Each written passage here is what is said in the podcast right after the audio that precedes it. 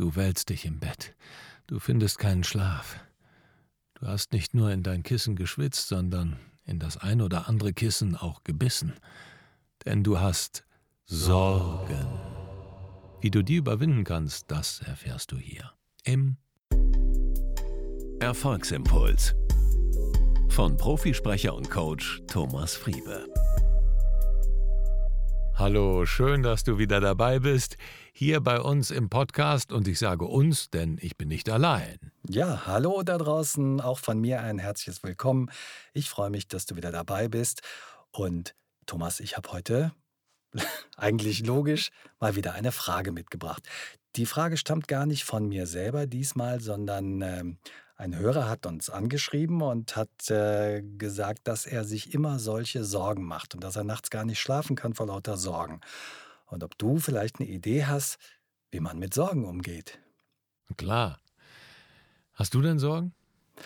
Ich habe das früher, habe ich mich tatsächlich auch äh, nachts gewälzt und konnte schlecht schlafen, weil ich Sorgen hatte. Und dann habe ich irgendwann mal ein gutes Buch gelesen und das hat tatsächlich mein Leben verändert. Ich mache mir gar keine Sorgen und ich kann ganz hervorragend schlafen nachts. Großartig. Welches Buch war das? Ähm, ist, ja, das ist jetzt schon ein paar Jahre her. Kann das sein, dass es Dale Carnegie war? Sorge dich nicht lebe. Ja, wahrscheinlich, ne? Ja, bestimmt. Genau. Hm? genau. Und da stehen so ein paar Tipps drin und wenn man sich damit befasst, dann ist das alles ganz logisch und wenn man das anwendet, merkt man sofort, da fällt alles Mögliche von einem ab und so war das bei mir eben auch und äh, ja, ich sorge mich nicht mehr. Sehr cool. Deine ganz konkrete Strategie, magst du uns die erzählen oder ist die top secret? Nein, also das ist, wie gesagt, nicht meine Strategie, sondern eine Strategie aus dem Buch. Und die hat mir sehr geholfen und die lautet, ähm, stell dir einfach das Schlimmste vor, was passieren kann in der jeweiligen Situation. Male dir das aus und ähm, entwickle sozusagen äh, Maßnahmen und Strategien, äh, dann das zu verhindern. Und wenn man anfängt, sich bewusst zu machen, ähm, was ist, was kann eigentlich passieren, dann äh, bekommt die Sorge sozusagen, man entzieht der Sorge den Boden, weil Sorgen sind ja irgendwie so ja, diffuse Ängste, die man gar nicht so richtig greifen kann. Das dreht sich so im Kopf.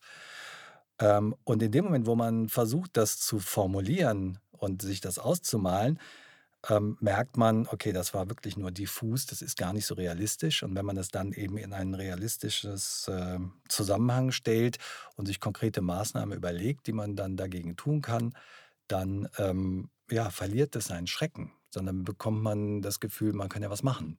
Also Beispiel wäre zum Beispiel, äh, ein Unternehmer hat eine Firma und es läuft nicht gut und äh, der macht sich äh, enorme Sorgen aber es ist eben diffus. Es läuft nicht gut, es läuft nicht gut, was soll ich nur tun? Das ist keine konkrete, also da steckt keine konkrete ähm, Maßnahme dahinter. Wenn man sich dann überlegt, okay, was kann ich denn tun? Dann kann man eben mit Kunden telefonieren oder mit Investoren oder man kann mit den Mitarbeitern sprechen. So, dann bekommt das Ganze schon mal Hand und Fuß. Und so ist das gemeint, der Tipp aus dem Buch. Und das hat mir sehr geholfen. Und ich kann sagen, wie gesagt, ich mache mir keine Sorgen mehr. Super. Das heißt, äh, du kannst einfach dem Kunden, der geschrieben hat, diesen Link vom Podcast schicken. Die ersten drei Minuten hat er schon seine Lösung. Mega. Ja. Großartig. Ich äh, finde das ganz großartig, das Buch Sorge dich nicht lebe von Dale Carnegie. Mhm. Übrigens alle Bücher von Dale Carnegie. Und das Interessante von bei Dale Carnegie finde ich ja, dass es ja gar nicht seine Sachen sind, sondern dass er das ähm, niedergeschrieben hat, was er mit aus Interviews mit sehr bekannten Persönlichkeiten ja. oder auch unbekannten Persönlichkeiten, aber Leuten, die sehr schwierige Situationen gemeistert haben. Und äh, das sind alles im Endeffekt Tipps von Menschen, die in extrem schwierigen Situationen mhm. oder Sorgensituationen waren. Und äh, die hat er interviewt und hat dann diese ähm, ja, diese Informationen zusammengefasst mhm. in seine Bücher. Übrigens auch, wir haben ja den anderen Podcast auch, Auftreten, Präsentieren, Überzeugen. Und da gibt es nämlich auch ein schönes Buch von Dale Carnegie, Die Macht des gesprochenen Wortes. Ist ein Klassiker, kann man sehr viel äh, ableiten für seine Präsentation, für mhm. seine Vorträge und so weiter. Aber es gibt von Dale Carnegie jetzt, was Erfolg anbelangt, Sorge dich nicht lebe oder wie man Freunde gewinnt. Und ähm, ich gucke da immer wieder rein in die Bücher. Ja. Und diesen Tipp, äh, den empfehle ich auch vielen Menschen. Stell dir das Schlimmste vor und dann ist es nämlich, du hast eben von diffusen Ängsten oder Sorgen gesprochen. Mhm. Und das ist ja immer das, es bedrängt einen so, man weiß es nicht so genau, man schläft auch schlecht, aber wenn man sich einfach hinsetzt und das verschriftlicht, was einen, was einen so sorgt und dann eben auch das Schlimmste sich ausmalt, merkt man dann, ah, okay, und was passiert dann? Also die interessante Frage ist immer, ja, wenn es jetzt dann, ne, dann gehe ich halt mit der Firma pleite. Ja, was passiert dann? Ja, dann muss ich meine Mitarbeiter entlassen. Ja, was passiert dann? Ja, dann äh, muss ich mein Haus verkaufen. Ja, was passiert dann? Ja, dann muss ich mein Auto verkaufen. Ja, was passiert dann? Ja, dann, äh, ja, dann kann ich vielleicht endlich auf Weltreise gehen. Also es kommen dann oft erst dann die schönen Lösungen ja. zutage, wenn man alles mal eingerissen hat und wenn man sich das Schlimmste vorgestellt hat, weil dann ist es eben nicht mehr so schlimm. Mhm. Und das ist, glaube ich, auch etwas, was uns extrem zurückhält, sind diese diffusen Sorgen, mhm. diese Diffusität, aus der man nicht so genau weiß. Und das ist oft etwas, wenn das Unbewusste oder das Unterbewusstsein uns steuert. Ne? Mhm. Man weiß, ah, da ist eine Angst oder das ist so, man weiß nicht so genau.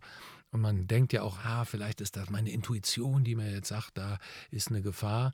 Aber was mir neulich eine Kundin gesagt hat, das ist so eine Sache mit der Intuition. Oft sind da ganz viele Gefühle, die da drüber lagern, bis man die erstmal freigeschaufelt mhm. hat, um dann an die Intuition kommen, ist manchmal auch ein bisschen Arbeit vonnöten. Mhm. Insofern ist es aber genau richtig.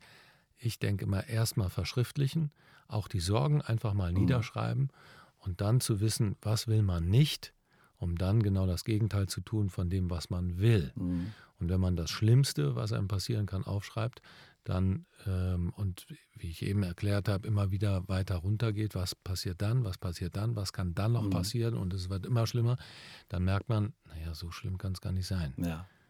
Also wir leben jetzt hier in der westlichen Welt in einer äh, sehr abgesicherten, in einem sehr abgesicherten Sozialsystem. Klar ist es hart, wenn du von 10.000 Euro oder 5.000 Euro auf Hartz IV gehst, aber selbst das ist nicht das Schlimmste. Ja. Ähm, wo du sagst, verschriftlichen, da erinnere ich mich tatsächlich daran, dass ich das damals auch so gemacht habe. Ich habe mir ja ein kleines Büchlein zugelegt und habe das aufgeschrieben.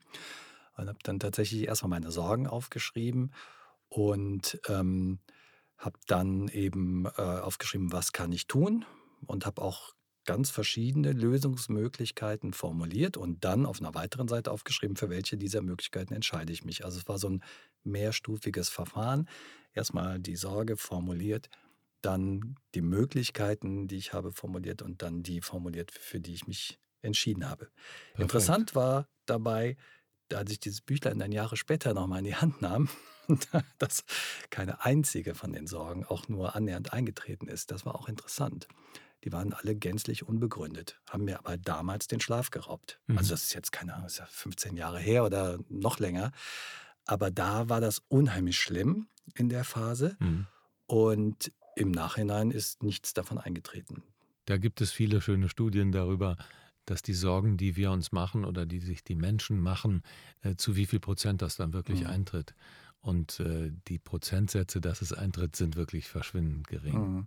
Das kann man sich ja auch immer wieder vor Augen führen. Aber es ist eben keine rationale Sache.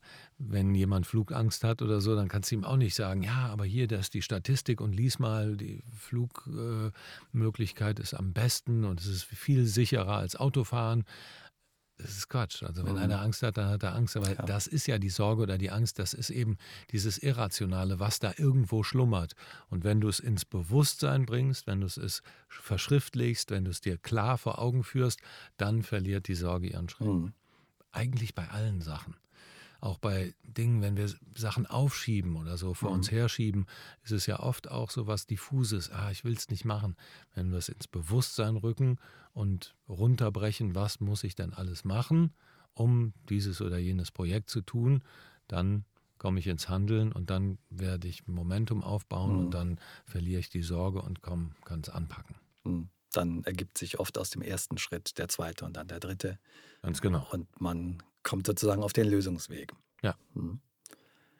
Ja, ich hoffe, dass äh, die Frage von Ludger damit äh, gut beantwortet ist. Äh, also ich denke, hier sind schon ein paar Tipps gewesen, die man äh, sehr leicht und einfach anwenden kann und äh, die unheimlich effektiv sind.